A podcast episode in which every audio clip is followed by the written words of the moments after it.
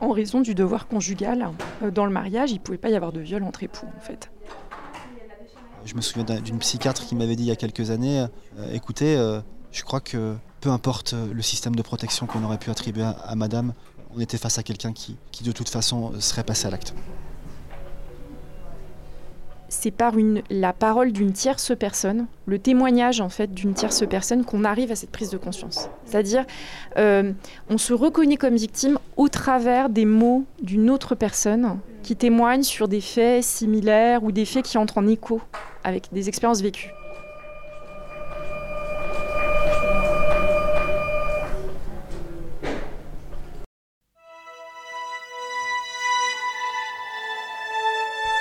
Inclusivité, féminisme, violence et discrimination, convergence.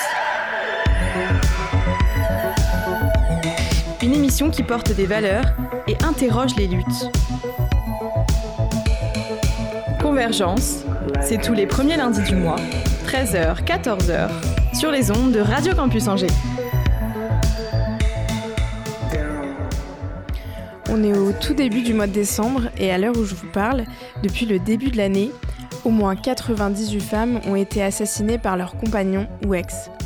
Parmi elles, plus d'un tiers étaient victimes de violences antérieures de la part de leurs compagnons. Encore d'autres chiffres, plus d'une femme sur deux en France et plus de 6 jeunes femmes sur 10 ont déjà été victimes de harcèlement ou d'agression sexuelle au moins une fois dans leur vie. À l'occasion de la Journée internationale pour l'élimination de la violence à l'égard des femmes qui a lieu tous les ans, le 25 novembre, on va tenter de répondre à plusieurs questions. Comment prendre conscience que l'on est ou que l'on a été victime de violences? Est-ce que comprendre et poser des mots sur ces violences, ça permet de se défendre? Quelles sont les aides qui existent face à ces violences qui sont ancrées dans notre société? Convergence, une émission qui porte des valeurs et interroge les luttes. Sur les ondes de Radio Campus Angers. On va commencer par définir un peu ces termes.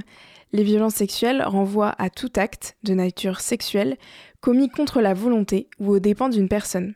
Les violences sexistes, elles, sont fondées sur les rôles différents que la société a attribués aux hommes et aux femmes et sur des relations de pouvoir inégales.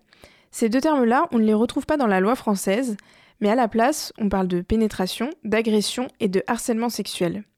Ce mois-ci, la France a même refusé d'adopter une définition européenne du viol qui serait basée sur l'absence de consentement. Dans la loi française, il faut qu'il y ait un acte de pénétration sexuelle ou un acte bucogénital pour reconnaître le crime de viol. Il faut également que cet acte ait été commis sous la menace, la contrainte, la surprise ou la violence. C'est un crime puni de 15 à 30 ans de prison. La loi prend également en compte les agressions sexuelles sans pénétration ainsi que les situations de harcèlement sexuel. Au niveau européen, la Convention du Conseil de l'Europe sur la prévention et la lutte contre la violence à l'égard des femmes et la violence domestique, plus connue sous le nom de Convention d'Istanbul, est entrée en vigueur en 2014. Il s'agit du premier instrument international contraignant qui établit des normes juridiques pour prévenir la violence à l'égard des femmes, protéger les victimes et poursuivre les auteurs. J'ai donc décidé d'aller voir deux associations du Maine-et-Loire qui agissent pour protéger et accompagner les femmes victimes de violences. J'ai pu discuter avec Simon Libaud, chef de service au sein de l'association Solidarité Femmes 49.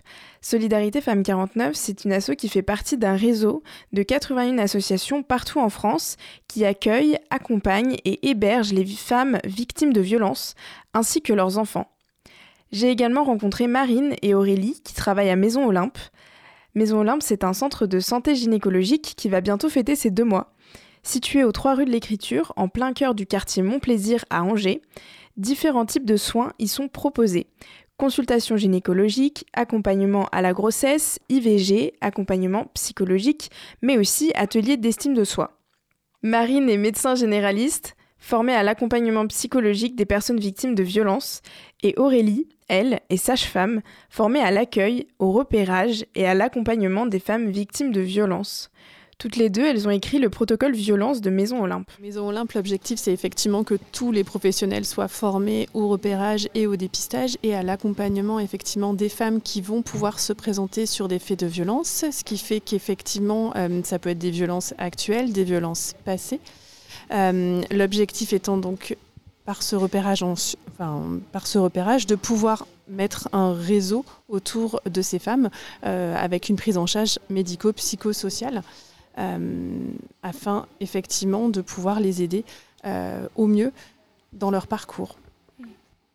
Et concrètement, ce sont des femmes qui viennent vous voir euh, directement ici, qui viennent demander votre aide? Alors il y a un peu différents profils et puis c'est l'intérêt aussi à Maison Olympe d'avoir un centre de santé médicale qui, travaille avec un centre euh, social euh, autour de l'estime de soi. Ça permet vraiment plusieurs portes d'entrée en fait. Et moi, du coup, dans mes, dans mes consultations, j'ai quand même pas mal de personnes qui viennent justement suite à ce repérage systématique lors des consultations médicales. Et c'est un sacré enjeu, en fait, que chaque professionnel de santé puisse poser systématiquement la, la question. Mmh.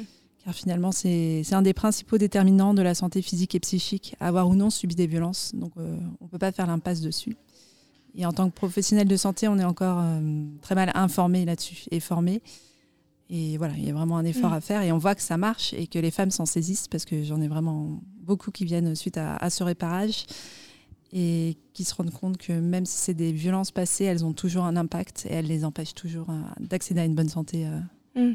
Parce que là, euh, c'est à l'initiative donc des, des, médecins, des professionnels de santé, parce que c'est difficile pour une femme de se rendre compte déjà qu'elle a été victime et aussi d'en parler euh, donc cette formation-là, elle permet de justement aller vers les femmes. Ben oui, parce que finalement, on est dans le questionnement systématique, euh, parce que c'est un vrai déterminant de santé euh, essentiel en fait. Donc ça concerne la, santé, donc on pose la question à, tout le monde. Et du côté de Solidarité Femmes 49, est-ce que vous pouvez nous, nous, nous, résumer un petit peu quelles sont vos actions sur le territoire oui, la, porte d'entrée, euh, c'est-à-dire pousser la porte de l'association physiquement ou par téléphone, c'est euh, souhaiter rencontrer une professionnelle pour un premier temps d'écoute. Euh, et le rôle de la professionnelle, c'est de pouvoir proposer un espace où la prise de parole est possible pour madame. et après, le chemin qui sera réalisé avec, lors de la rencontre, c'est madame qui va, en tout cas, euh, tenter de, pouvoir exprimer un besoin et voir si nous, on va pouvoir euh, euh, accompagner ce besoin. Et, accompagner ce besoin, c'est peut-être préparer un départ du domicile conjugal, c'est peut-être partir en urgence parce que la situation le nécessite et il y a des indices de danger grave imminent qui sont, qui sont en tout cas exprimés par Madame. C'est peut-être continuer, participer à des, des, espaces de temps de parole collectifs ou où à travers ces espaces de médiation, euh, les problématiques individuelles vont pouvoir euh, être euh, en tout cas solutionnées par, par une dynamique collective. voilà, il y a plein de modalités de prise en charge. Effectivement, on a de l'hébergement, donc on peut héberger une femme victime de violence au sein du couple et, ou intrafamilial. voilà, après, ce, ce parcours-là, il se décide avec madame. Et oui, peut-être pour parler de comment on recueille la parole des victimes, est-ce que dans le protocole violence que vous avez mis en place, il y a des, des, des, indices, des, des, pistes qui vous permettent de savoir comment aborder euh, la victime et, comment faire pour que la victime fasse confiance aux professionnels de santé pour euh, justement donner euh, son, son expérience. Oui, il y, y, a forcément des choses un petit peu spécifiques. Après, je pense qu'on peut aussi faire des tests soi-même, poser la question. Après, ce qui est important, c'est probablement que chaque professionnel trouve sa formulation alors on va citer des exemples effectivement euh, de questions pour que euh, ça puisse créer des idées, mais il va falloir que chaque professionnel s'approprie effectivement ce questionnement euh, pour être le plus à l'aise possible et c'est ce qui permettra probablement le recueil de la parole des victimes. après effectivement il y a probablement toute une ambiance qu'on peut créer par exemple par des questions ouvertes plutôt que par des questions fermées oui non. Euh, ça peut être aussi prévenir de ce qui va être fait. Par exemple, je rentre dans une salle avec une femme, je peux préciser que je vais fermer la porte et pas fermer la porte par surprise. Enfin, il va y avoir différentes choses euh, qui vont pouvoir être faites pour créer un climat de confiance et puis ensuite pouvoir poser des questions ouvertes plutôt que fermées. mais globalement, ceci étant, en débutant, en posant simplement la question avez-vous subi des violences il y a beaucoup, beaucoup de femmes qui vont naturellement s'en saisir, en fait. après, certaines parfois vont avoir peut-être un moment de recul en trouvant la question un petit peu bizarre et dans ces cas-là, peut-être simplement le fait de rajouter que c'est du dépistage systématique mm. et qu'effectivement avoir subi des violences, ça a des impacts sur la santé. Ça permet simplement euh, de pouvoir montrer à ces femmes qu'on va poser cette question à tout le monde et que bah, du coup, elles peuvent répondre euh, assez ouvertement. En fait, c'est pas très compliqué, mm. je pense. Et est-ce que votre accompagnement, que ce soit Maison Olympe ou Solidarité Femmes 49, ça s'inscrit aussi sur le long terme avec ces femmes? On a la partie un peu dépistage. Et après, comment, comment on les aide à soit se réinsérer dans la vie euh, sociale, professionnelle? Est-ce qu'il y a cet accompagnement-là? Euh, oui, quand on rencontre une femme qui, ou à travers un entretien, on va pouvoir euh, en tout cas accompagner les, différentes formes de révélation. On va s'intéresser à sa place de sujet, à son identité. Et forcément, ça veut dire s'intéresser à son projet d'insertion sociale. Euh, en tout cas, nous, dans notre thématique, quitter le domicile, c'est pas, ça peut être un objectif. on sait que les violences déjà ne vont pas forcément cesser et on sait que le parcours va être long, de reconstruction, il va être long. Et ça passe par euh, euh, des zones, euh, en tout cas, des formes d'insertion sociale. je pense à, l'autonomie économique, par exemple, qui est très importante pour pouvoir exister en tant qu'individu, pour pouvoir se retrouver dans un milieu de travail où madame va pouvoir être reconnue, va pouvoir en tout cas se sentir à sa place au sein même d'un collectif. Voilà, on reste dans une société qui se réalise à travers le travail, donc il va falloir que. Donc nous, oui, effectivement, en tout cas, euh, pour tout l'ensemble des femmes hébergées, on va être en capacité de pouvoir proposer un accompagnement global et on va s'intéresser à cette insertion sociale. Si madame euh, quitte le domicile euh, et puis on, parvient avec elle à, poser des mots sur, sur les formes de domination qu'elle a pu vivre, qu'elle a pu quelque part accepter au sein de son domicile, si derrière elle va travailler et qu'elle retrouve des formes d'oppression par un par un, chef homme euh, qui va profiter de son pouvoir pour, pour, euh, l'assujettir sur des formes diverses, on comprend assez facilement que le travail il n'est pas complètement réalisé. Donc euh, voilà, il y a, on, vient s'intéresser en tout cas à tous ces angles morts autres que le, contexte de violence dans lequel Madame vit ou a pu vivre. Et peut-être aussi un accompagnement pour celles qui décident d'avoir le courage de porter plainte aussi. Au niveau juridique, est-ce que c'est quelque chose que vous faites aussi Oui, bien sûr, c'est quelque chose que l'on fait, accompagner physiquement, soutenir. Euh, portée. Euh, voilà, on, aussi on rencontre des femmes. Je pense que ça doit être aussi euh, des conditions un peu similaires avec la Maison Olympe, mais des femmes qui sont épuisées, qui sont fatiguées. Donc quand il faut mener une démarche, quand il faut pousser la porte d'un commissariat, quand il faut, avec peut-être la réflexion ou le sentiment de, ne pas être cru, quand c'est la première fois qu'on vient livrer un témoignage, un récit de vie intime, les, les freins, ils sont, ils sont nombreux. Donc bien évidemment, on peut accompagner une femme euh, auprès des services de police et de gendarmerie euh, pour la soutenir. Et souvent, on est vraiment dans le soutien, mais vraiment au sens premier du terme. Et au niveau de l'accompagnement psychologique, c'est aussi quelque chose à Maison Olympe que vous, mettez en place sur le long terme? Mais oui, c'est vraiment l'idée d'être un lieu ressource dans le quartier en fait.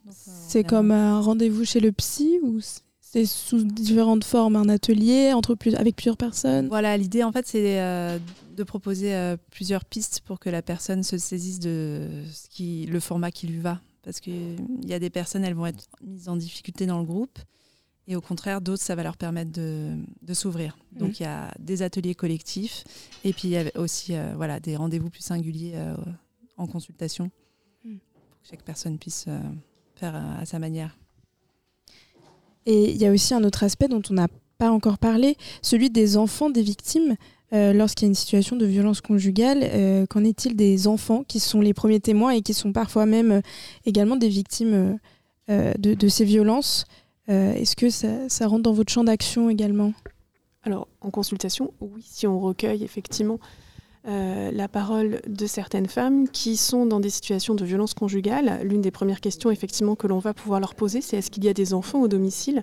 S'il y a des enfants au domicile, actuellement, ils sont considérés comme co-victimes, donc ils doivent faire l'objet effectivement de mesures de protection et donc de signalement. Donc ça, effectivement, pour l'instant, Euh, la situation ne s'est pas présentée telle qu'elle à Maison Olympe, mais si elle devait se présenter, effectivement, on serait donc amené à se rencontrer probablement à plusieurs professionnels pour voir effectivement euh, les modalités euh, de signalement à réaliser, effectivement, soit un danger immédiat, soit effectivement un signalement à la CRIP si le danger n'est pas immédiat. Et chez vous, Solidarité Femmes 49 Oui, nous on reçoit les enfants, voilà, vous l'avez rappelé, mais 100% des enfants qui sont dans un contexte de violence au sein de la famille, ils sont euh, des victimes collatérales. Mm. Donc euh, il faut prendre en compte leurs paroles. On le fait à Solidarité Femmes, on a des référentes spécifiques qui proposent des, espaces individuels pour l'enfant. Euh, où on va s'intéresser à ce qui surgit, hein, c'est-à-dire l'émotion. On va aussi faire le même travail, mais de manière, en tout cas, l'approche sera différente qu'avec avec une adulte. on vient utiliser des outils de médiation pour pouvoir euh, voilà, je pense à la symbolisation, je pense au jeu, euh, toutes les formes de jeu où, on va expliquer déjà qui on est, où est-ce qu'il est qu'il se trouve. Et puis après, euh, c'est des accompagnements qui nous permettent de pouvoir aussi rappeler le cadre de la loi aussi. Hein, voilà. Après, il y a la place du père qui est, que nous ne rencontrons pas. Nous ne rencontrons pas les hommes, les, les, auteurs agresseurs à Solidarité Femmes, mais ça ne veut pas dire qu'on ne prend pas en compte la place du père. Donc voilà, c'est aussi quel, mot il, va être en capacité de pouvoir poser. Voilà, on, mais, comme dans tous les lieux où, il peut se passer en tout cas des, temps d'écoute, c'est c'est en tout cas incarner une place d'un tiers qui va, qui va montrer que, que, en tout cas une, une autre image de ce qu'il est possible, en tout cas un autre, un autre, un autre, format possible pour éviter euh, ces, formes de reproduction sociale. Hein. La violence, euh, c'est un, un, comportement social. Donc euh, la place d'un tiers est toujours peut être résiliente. Quoi. Hmm. Je voulais peut-être euh, juste rajouter que c'est une Française sur cinq qui déclare avoir été victime de violences sexuelles avant ses 18 ans. Donc les enfants sont co-victimes des violences conjugales, mais sont eux-mêmes eux très très souvent victimes de, de violences sexuelles en fait quand j'ai parlé de signalement, c'est pas du tout une mesure qui, doit faire peur. En fait, quand on est dans un contexte où on a une femme euh, victime de violence conjugale avec des enfants euh, qui sont co-victimes euh, au domicile, l'objectif c'est de mettre en sécurité tout le monde. C'est vraiment l'objectif premier en fait. Et c'est un signalement dans le but de, les mettre en sécurité dans un hébergement, de peut-être informer les autorités. Après, l'idée c'est de trouver la meilleure solution, effectivement. Protéger la mère, c'est protéger l'enfant. Donc on va aussi s'intéresser au contexte. Il ne s'agit pas de faire un signalement pour pour se dire qu'on a, on a porté la parole parce que madame n'est pas en capacité de le faire. On, va très souvent, en tout cas, c'est les premiers réflexes qu'on peut avoir en tant que professionnel, c'est faire avec madame. Donc euh, l'idée, c'est qu'elle puisse elle-même élaborer des stratégies de protection en lien avec son statut de femme, mais aussi en lien avec son statut de mère. Et si on prépare une émission sur les violences sexistes et sexuelles au mois de novembre, c'est pas par hasard? Et oui, car la journée internationale pour l'élimination de la violence à l'égard des femmes a lieu tous les 25 novembre depuis 1999 une journée mondiale à l'initiative de l'ONU. La ville d'Angers, de son côté, a décidé d'aller plus loin et de consacrer un mois entier d'action contre les violences sexistes et sexuelles. On a décidé de questionner nos invités sur cette initiative. On a parlé des actions de la ville et des pouvoirs publics en général.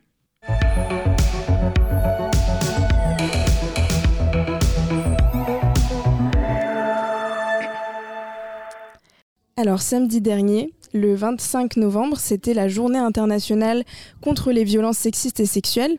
À cette occasion, de nombreuses manifestations ont eu lieu dans plusieurs villes de France. À Angers, c'est le collectif du 8 mars qui a réuni plusieurs organisations et qui a lancé un appel à la, mobilisation ce samedi. Est-ce que vous y étiez? Euh, Solidarité Femmes était représentée, oui, par euh, quelques collègues, et puis aussi accompagnée de certaines femmes euh, qui sont accompagnées par l'un des dispositifs de l'association qui ont souhaité euh, être présentes dans la rue, euh, qui ont souhaité faire passer des messages. Donc voilà, je, crois qu'on était en tête de cortège. Moi, je n'y étais pas euh, physiquement, mais on était en tête de cortège avec, avec le public qu'on accompagne. Donc c'était apparemment une chouette expérience. Et Miss Olympe Donc on était plusieurs de l'association à être là, et une des collègues qui chantait aussi. Ça fait maintenant deux ans que la ville d'Angers a décidé d'aller encore plus loin en mettant en place un mois entier dédié aux violences sexistes et sexuelles. Animé et coordonné par la mission Égalité-Diversité de la ville, cette initiative permet d'organiser des ateliers, des actions de sensibilisation, des rencontres. Il me semble que Solidarité Femmes 49, vous participez à certains événements. Est-ce que, selon vous, on est sur le bon chemin pour lutter efficacement contre ces violences? Euh, oui, on est sur le bon chemin, il faut, je crois, positiver. Hein, et puis se dire qu'il y a beaucoup de choses qui sont faites. déjà, si on parle des femmes que l'on rencontre, en tout cas des prises de parole qui, s'accentuent dans le temps. Donc, donc euh, on peut euh, que être, euh, en tout cas, aller dans ce sens-là en disant continuer à prendre la parole, continuer à aller rencontrer des associations spécifiques pour être prises en charge, pour être écouté sur, sur ce que vous vivez au quotidien. Après, euh, voilà, on est aussi, on a aussi un regard euh, euh, critique sur ce qui se passe, sur la place des politiques publiques, sur sur les modalités de prise en charge. Nous, en tout cas, sur les modalités de prise en charge liées à l'hébergement, notamment. Voilà, on, sait que on manque encore cruellement de moyens et et puis voilà, c'est un sujet vaste, mais je pense là, ce qui me vient maintenant, la sensibilisation, l'information, la prévention. Je pense que le 25 novembre met en lumière, en tout cas, des euh, des, actions euh, collectives qui sont importantes euh, et qui montrent à quel point on est tous et toutes concernés par, la par les problématiques, en tout cas, de violences sexistes et sexuelles. Est-ce que Maison Olympe, vous, vous estimez que vous avez besoin d'une aide au niveau politique public pour vous aider à faire votre travail? Bah, C'est vrai que Globalement, moi, en tant que médecin, mon sentiment, c'est qu'on n'est pas à la hauteur de l'enjeu et que c'est aussi un énorme enjeu de santé publique, les conséquences des violences euh, et les enjeux de domination globalement dans la société. Et dès le plus jeune âge, euh, les enfants victimes de violences, voilà. Donc on n'est vraiment pas à la mesure. Après, euh, on a l'impression qu'on accepte de voir qu'il y a un problème et qu'on essaye un peu mieux d'y répondre. Mais voilà, c'est pas encore à la mesure. Mm faut, faut qu'on travaille. Il y aura toujours besoin, dans tous les cas, de beaucoup de moyens mm. euh, pour pouvoir effectivement faire face à l'enjeu de santé publique que représentent les violences faites aux femmes. Mm. Et dans un article d'Angers Actu, euh, justement, euh, au sujet de cette, cette manifestation, mm. Valérie Justin, membre du collectif du 8 mars et du syndicat de la FSU Maine-et-Loire, affirme que ces actions ne sont pas suffisantes. Elle dit, je la cite, On nie notre égalité, notamment par nos salaires. Tous les jours, nous avons des témoignages de femmes qui viennent rapporter que leurs plaintes n'ont pas bien été prises. Il n'y a pas de volonté politique pour lutter contre cette problématique, à part des annonces, que ce soit au niveau local ou national. Est-ce que vous êtes un peu d'accord avec ça? Qu'est-ce que ça vous inspire? Après, nous qui sommes euh, subventionnés euh, majoritairement par les services de l'État, euh, c'est des partenaires qui sont indispensables pour qu'on puisse continuer en tout cas à faire le travail que, que la vingtaine de professionnels réalisent au quotidien à Solidarité Femmes 49. en lien avec le procureur de la République aussi. voilà, il y a des choses qui sont mises en place. Effectivement, on est loin d'une prise en charge parfaite. Euh, il y a plein d'imperfections au quotidien et vous, avez, vous en avez soulevé quelques-unes. Après, euh, c'est toujours aussi intéressant de dire que euh, qu'il y a un travail qui est réalisé au quotidien par des associations spécifiques. il y a la possibilité pour une femme de pouvoir rencontrer une ou un professionnel à l'écoute dans un service adapté qui va proposer des, des conditions favorables à, la prise de parole. Donc voilà, moi j'ai envie en tout cas là maintenant tout de suite de dire que, que de, pointer et de préciser que qu'il euh, y a du mieux dans une mm. forme de prise en charge plurielle qu'on peut proposer pour une femme qui le souhaite.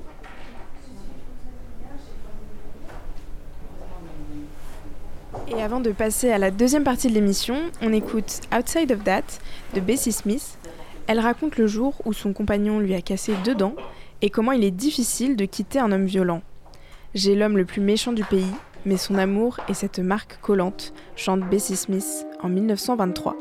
On écoute tout de suite Outside of That.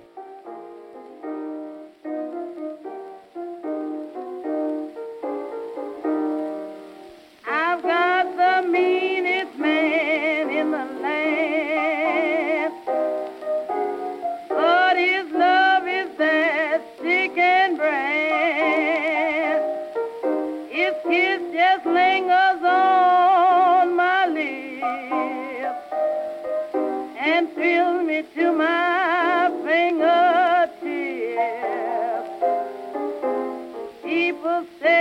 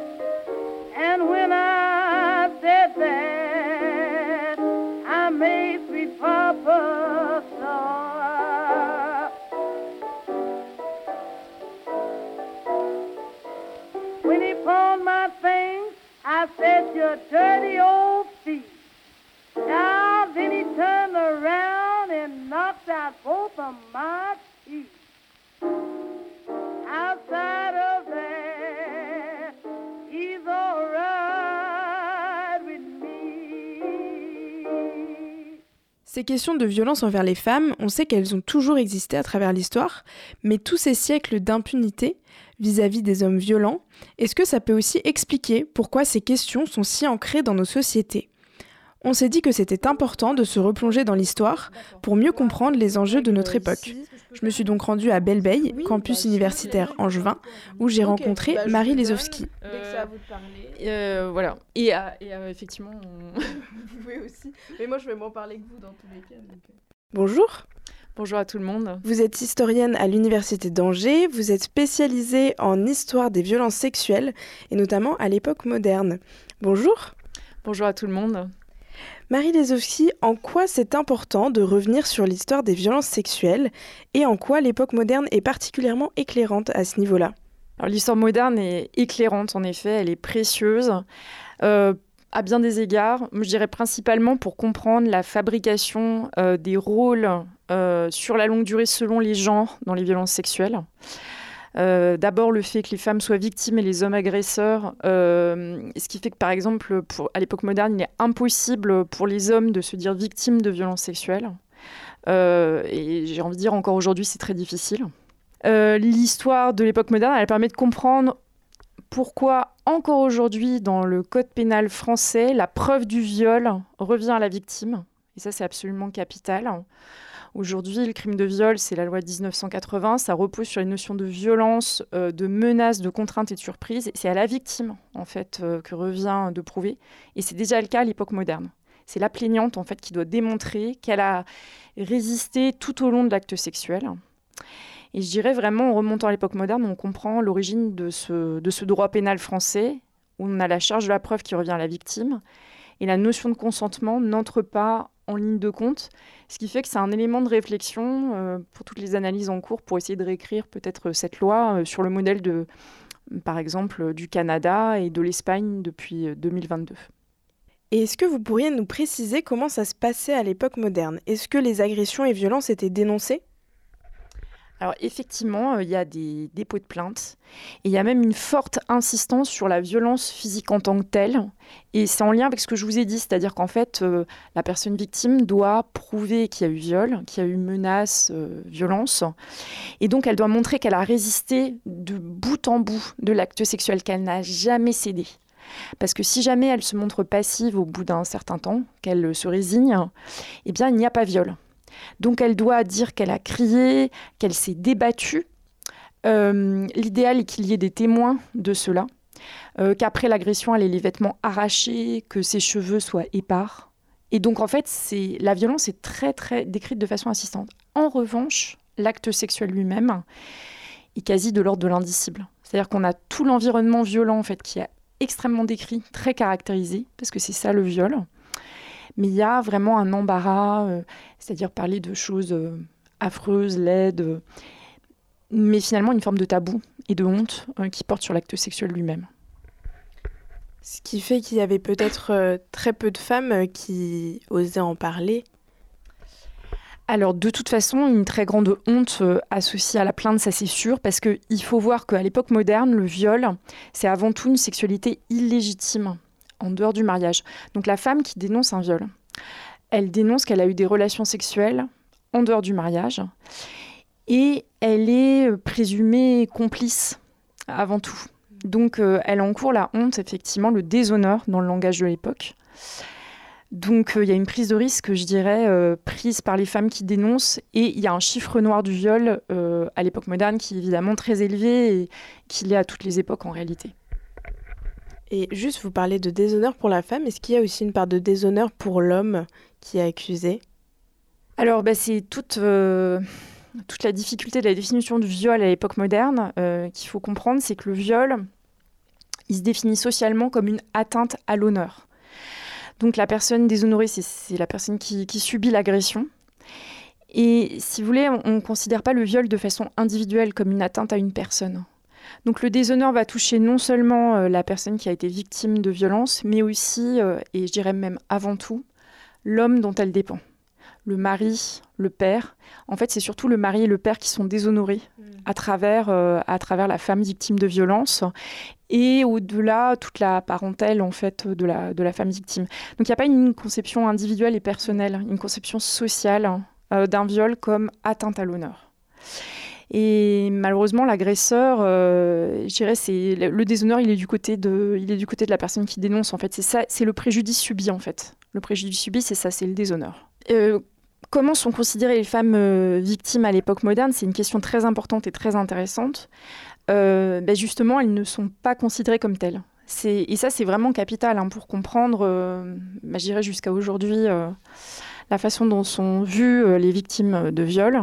Ce mot de victime, il apparaît relativement tardivement. À l'époque moderne, il existe, mais dans un autre contexte qu'un contexte religieux. individuellement, les femmes ne, sont pas victimes. Elles sont.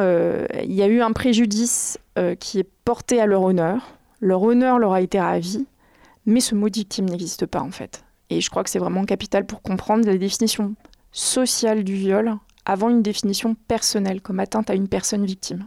Euh, dans un article du journal Le Monde, Stéphanie Godila-Cotella, spécialiste des violences sexuelles, affirme que les juristes de l'époque moderne ne semblent pas s'accorder sur la dénomination et la définition du viol, lequel est souvent associé, voire confondu, avec le rapt, l'adultère, le, stupre et la séduction. Euh, lors de nos échanges avant cet entretien, vous m'avez également parlé de l'importance de nommer les choses, que en gros, avant, les violences existaient bel et bien, mais qu'on n'avait pas les mots justes pour les qualifier. Euh, aujourd'hui, on parle de viol, de harcèlement, de consentement, etc. Qu'est-ce que ça change de nommer ces violences-là? Alors en fait, poser des mots euh, sur les violences, c'est extrêmement important pour pouvoir s'y soustraire et pour pouvoir porter plainte. Donc des mots existaient à l'époque moderne, les mots que vous avez mentionnés. Et il fallait euh, couler son expérience dans des récits qui euh, n'étaient pas tournés sur euh, le mot de victime. Aujourd'hui, il y a des mots pour, par exemple, ça c'est très important et ça marque une grosse différence avec l'époque moderne, pour dénoncer le viol conjugal. Donc c'est depuis seulement 1992 et à l'époque moderne, c'est quelque chose qui n'est pas concevable et qui de fait n'est pas dénoncé. C'est un crime qui est impossible en raison du devoir conjugal. Euh, dans le mariage, il ne pouvait pas y avoir de viol entre époux, en fait. Et donc, avoir un mot, c'est pouvoir porter plainte. Mais je dirais, euh, il ne faut pas non plus tout pénaliser euh, dans le règlement des violences sexuelles. Poser des mots, c'est pouvoir reconnaître l'existence de violences qui sont endurées tant qu'il n'y a pas justement de mots pour les dire. Et, et ça, c'est quelque chose pour lesquels l'histoire apporte des éléments de langage, euh, les sciences sociales plus largement, les mouvements militants féministes, et sachant que la recherche euh, historique sur les violences euh, sexuelles, elle se développe en lien direct avec les, mobilisations qui sont portées par les, par les militantes féministes. Et poser des mots sur les victimes, ça permet de se définir soi-même non seulement comme victime éventuellement devant un tribunal, mais aussi comme témoin et comme survivant ou survivante à des violences, afin de pouvoir se construire volontairement et activement par-delà un changement qui est subi.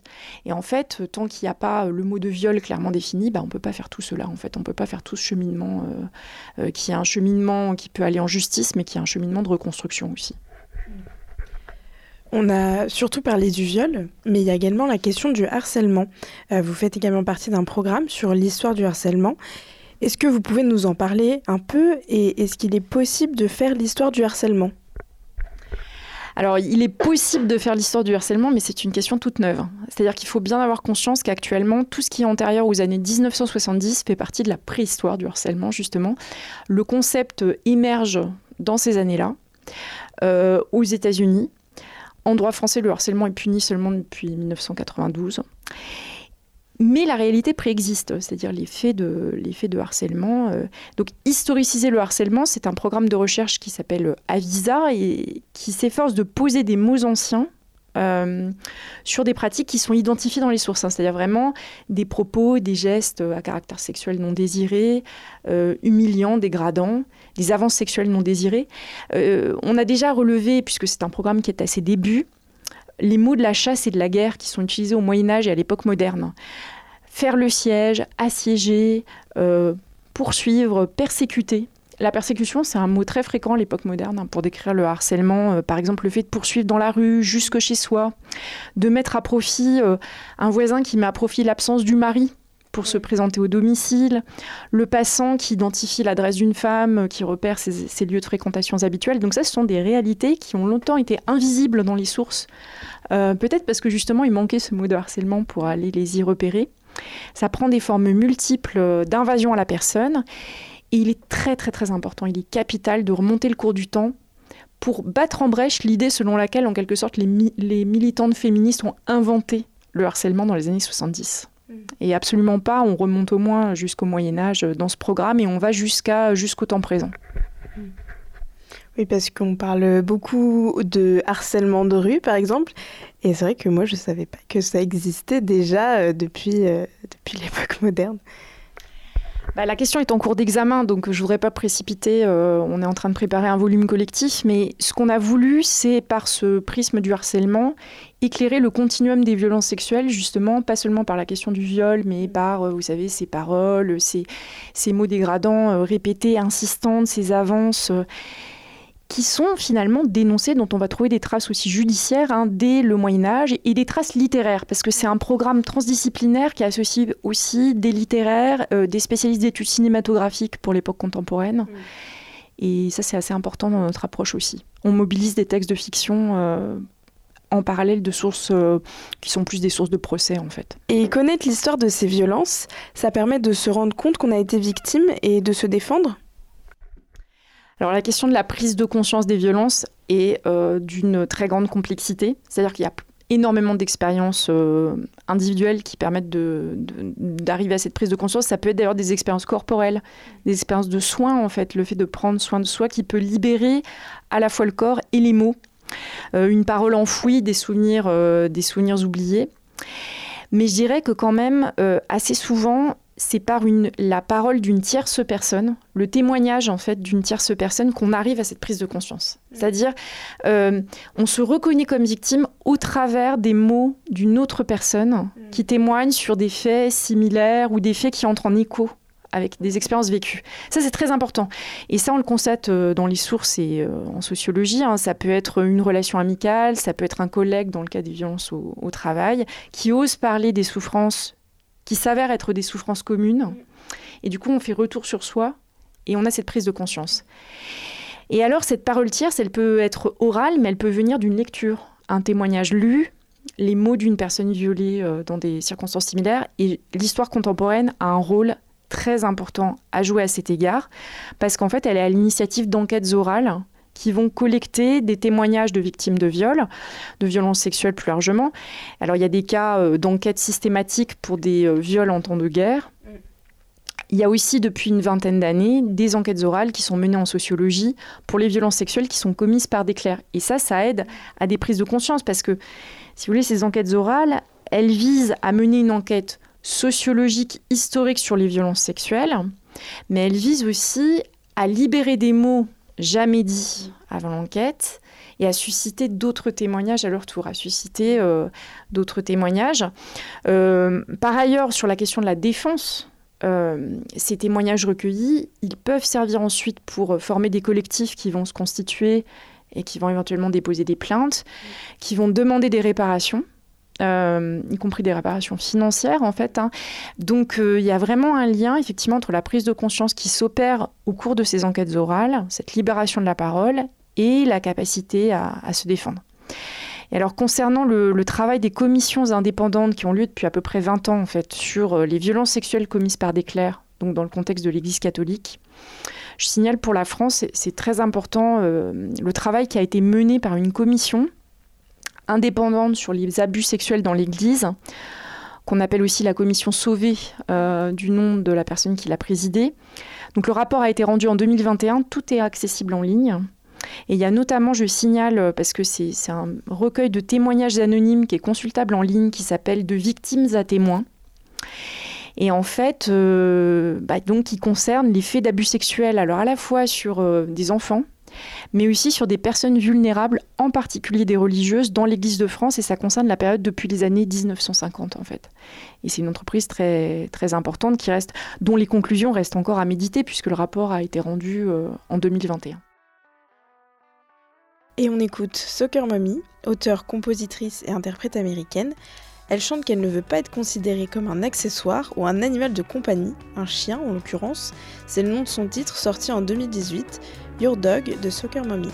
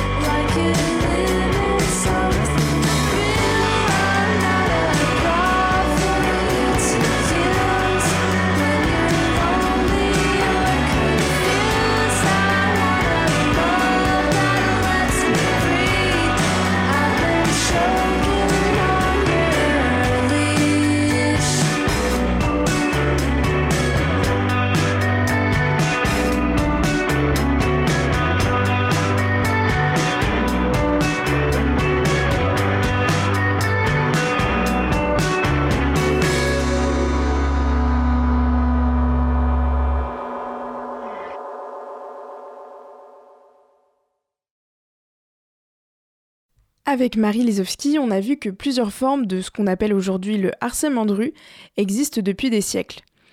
Et avec une autre Marie, celle-ci bénévole à Radio Campus Angers et qui d'ailleurs a sa propre émission, Les Créatives, on a voulu revenir sur cette question. Elle nous parle de son expérience. Hello Marie Salut Elisa alors moi, tu vois, mon expérience du harcèlement de rue, ça serait quelque chose du genre euh, mademoiselle, ça va? T'es charmante? On dirait une bouteille d'orangina. Roubaix, l'été 2007. Je suis étudiante, j'ai 21 ans. Et voilà ce que me dit un jeune homme qui me suit sur quelques centaines de mètres jusqu'à la porte de l'immeuble où je me rends. Il aura fallu que je lui réponde que je me rends chez mon petit ami, un mensonge bien sûr, pour qu'il parte et me laisse tranquille. Ce jour-là, je me suis dit que je ne me baladerai plus jamais en jupe en ville, même s'il fait super chaud. Ou alors, euh, bonjour mademoiselle, t'es très belle, on peut discuter Attends, je te parle, tu pourrais me répondre Eh sale pute, je te parle, tu fais ta belle? Paris, 2013, j'ai 27 ans. Voilà comment un homme m'aborde dans la rue en pleine journée. J'accélère le pas, il me suit. C'est la boule au ventre que je rentre dans un magasin pour lui échapper. Je ressors après plusieurs longues minutes avec cette peur qu'il soit toujours là. Elisa, malheureusement, des situations comme celle-ci, je peux t'en raconter plusieurs. Celles que j'ai vécues, mais aussi celles vécues par les femmes de mon entourage. Sœurs, copines, collègues, connaissances. Car oui, en préparant cette chronique, j'ai fait le triste constat que dans mon entourage, chaque femme avait vécu au moins une fois dans sa vie une situation similaire. Sans te parler de toutes les histoires de harcèlement euh, au sens large, de sexisme, de violence physique et ou sexuelle. Et aujourd'hui, on en est où? Est-ce que tu as quelques chiffres à nous donner? Bah Aujourd'hui, malheureusement, ce sont encore 76% des Françaises qui ont été suivies qui sont suivies dans la rue. 9 femmes sur 10 adoptent des conduites dites d'évitement pour éviter des actes sexistes. 55% des femmes renoncent à sortir et à faire des activités seules. 52% d'entre elles renoncent à s'habiller comme elles le souhaitent. 8 femmes sur 10 ont peur de rentrer seules chez elles le soir. Et pourtant, la loi Chiappa votée en 2018 a renforcé la répression du harcèlement de rue. Il est désormais considéré comme une infraction d'outrage, sanctionnée d'une amende au minimum de 90 euros et qui peut grimper jusqu'à 3000 euros en cas de récidive. Et oui, ça a été un premier pas euh, positif, euh, la création de cette loi en 2018. Mais euh, malgré une hausse du nombre d'outrages sexistes enregistrés par les forces de l'ordre, notamment entre 2020 et 2021, en fait, l'impact sur le harcèlement de rue reste encore trop limité et le nombre de verbalisations trop faible pour être significatif. Heureusement que dans ces situations, les femmes répondent présentes. Il y a un élan de sororité qui se met en place, et notamment à travers certaines applications. Alors oui, c'est vrai que ça remplace pas euh, des sanctions euh, dans le cadre de la loi, mais euh, heureusement, euh, des femmes qui ont malheureusement d'ailleurs vécu ce type de situation ont créé, ont mis en place des, applications pour, voilà, pour offrir un minimum de, secours et puis un, sentiment de, de sécurité en attendant une évolution des mentalités, j'espère, très rapide. d'ailleurs, je peux te donner deux exemples. La première, c'est euh, Oumei, euh, qui a été créée par Pauline Vanderkant. Et en fait, c'est une application qui, euh, grâce à, ta géolocalisation, te donne les endroits aux alentours où tu peux aller te réfugier. Donc ça peut être un bar, un restaurant, une boutique.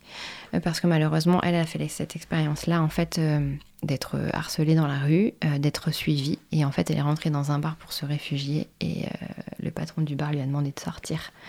Donc euh, voilà, un autre fait choquant. Mais bon, euh, ça lui a permis de, bah, voilà, de, créer cette application-là qui va permettre à d'autres femmes de pouvoir... Euh, aller se cacher, malheureusement c'est dur à dire, mais voilà, aller se cacher et puis de pouvoir communiquer toutes les coordonnées à, des proches pour venir mmh. les chercher, ou en tout cas en tout cas de retrouver un sentiment de sécurité parce que je peux te dire que c'est un sentiment qui est pas très agréable d'avoir peur de ne pas, bah, de pas savoir ce qui peut se passer. Mm. Euh, et puis il y en a une autre aussi qui s'appelle Sorority et qui euh, en fait qui permet d'envoyer un message sur l'application pour dire bah voilà je vis telle chose, je suis à tel endroit, il y a un mec qui me suit, il y a un mec qui m'insulte euh, et donc en fait tu peux déclencher une alarme sur ton téléphone pour faire peur à ton mm. harceleur ou sinon en fait ça envoie aussi des messages à, d'autres personnes qui peuvent être dans les alentours et te dire bah écoute je suis pas loin j'arrive mmh.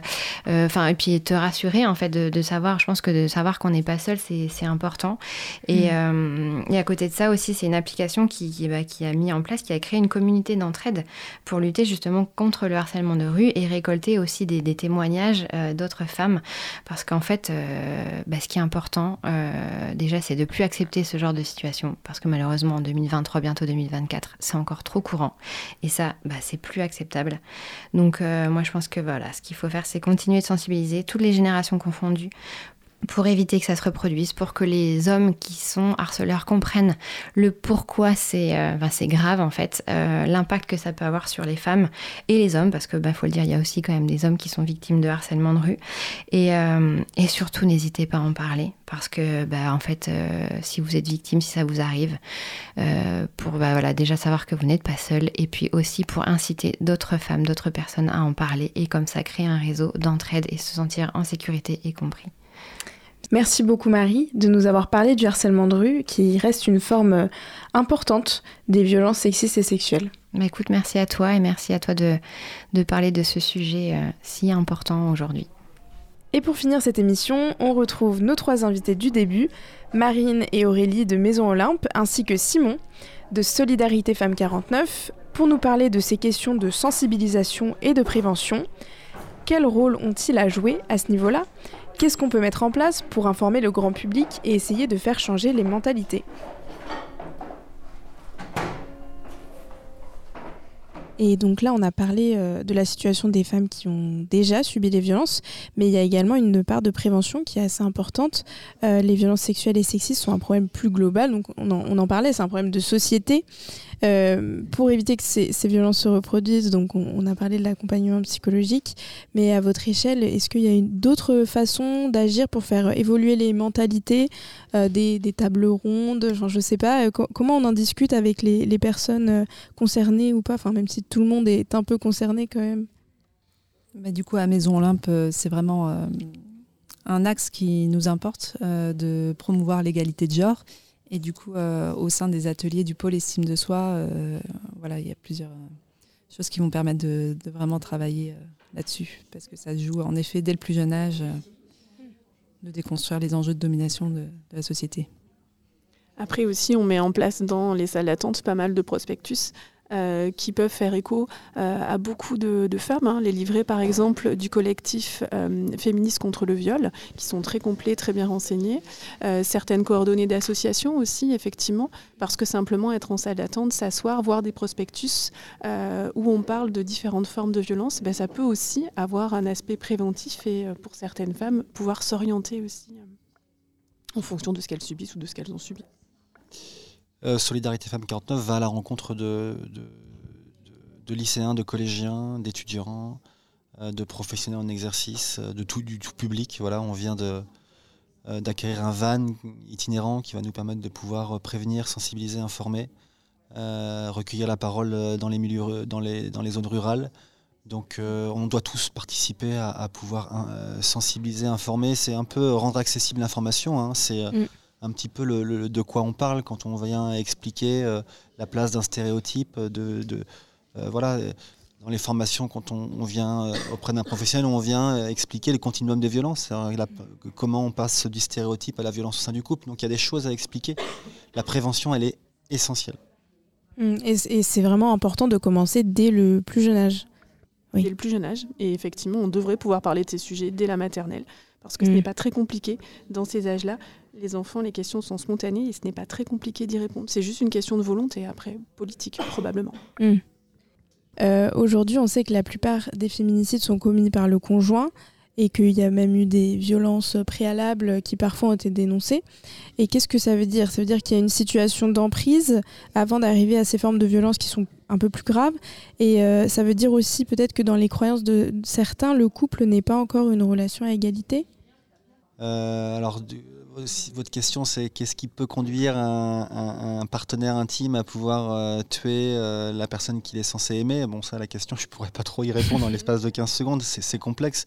Mais en tout cas, voilà, c'est des mécanismes de violence qui conduisent à faire en sorte qu'une intensité de violence conduise à un, geste euh, irréversible. Donc après, il y a plein de choses. 30% hein. des féminicides dans le couple sont motivés par une dispute. Donc 30% des féminicides dans le couple sont motivés par un souhait de, madame de pouvoir quitter le domicile. Donc il y, a certaines formes d'explication. Nous, on va s'intéresser aux indices de danger grave et imminent en lien avec la situation, en lien avec la relation, pour essayer d'évaluer où est-ce qu'on peut quel serait éventuellement le, prochain acte de, violence déposé par, par monsieur. Donc on vient s'intéresser à ça, mais il y a des fois, je suis un peu. Euh, voilà, nous, on traverse hein, des féminicides dans le couple chaque année, euh, des dames qu'on a accompagnées, donc ça, peut remettre en question le travail qu'on réalise euh, au quotidien. On n'essaye pas trop.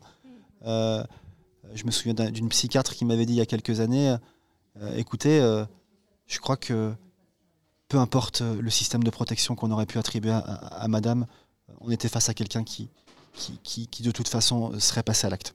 Donc euh, c'est pas, je dis pas ça pour, pour décourager euh, les formes de réponse qu'on peut apporter, mais voilà, il y, y, a quelque chose qui, qui, nous dépasse aussi, nous en tant que professionnels. Hein, euh, Est-ce que vous vous sentez parfois un peu seul en tant qu'association, un peu débordé Est-ce que vous ne pouvez pas agir sur tous les fronts C'est quoi votre sensation en tant qu'association?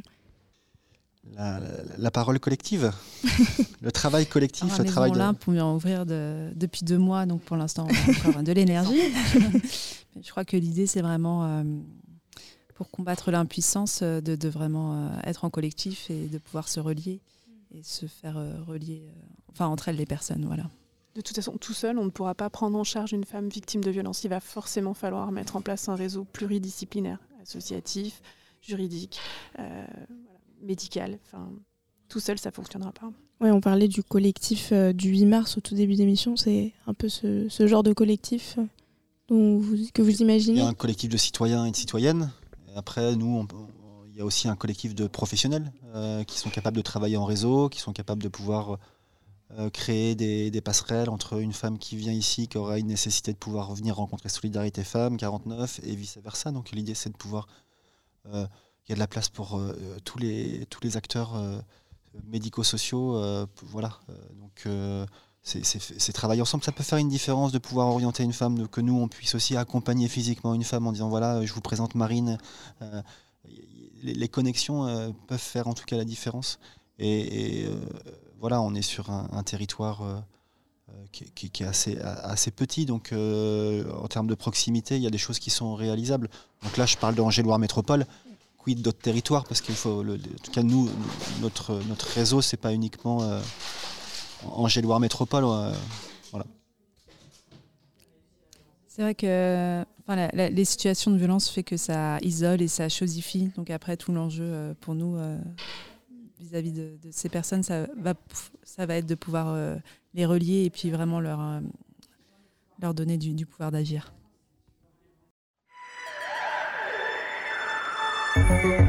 Merci beaucoup à toutes celles et ceux qui ont participé à ce quatrième épisode de Convergence. Merci à nos invités, merci aussi à Marie pour sa chronique et merci à Martin à la technique. Si tout ce qu'on a dit aujourd'hui vous a plu, vous a fait réagir ou réfléchir, dites-le nous dans les commentaires et sur nos réseaux sociaux. Vous pouvez évidemment retrouver dans la description de l'épisode des articles, des émissions et des ressources qui nous ont été utiles pour préparer l'émission. On a également répertorié tous les outils et documents utiles dont on a parlé tout au long de cet épisode, comme les applications que nous a présentées Marie. Merci pour votre écoute et on se retrouve dans un mois pour le prochain épisode de Convergence sur Radio Campus Angers. Convergence, une émission à retrouver en replay sur le www.radiocampusangers.com et sur toutes les plateformes de podcast.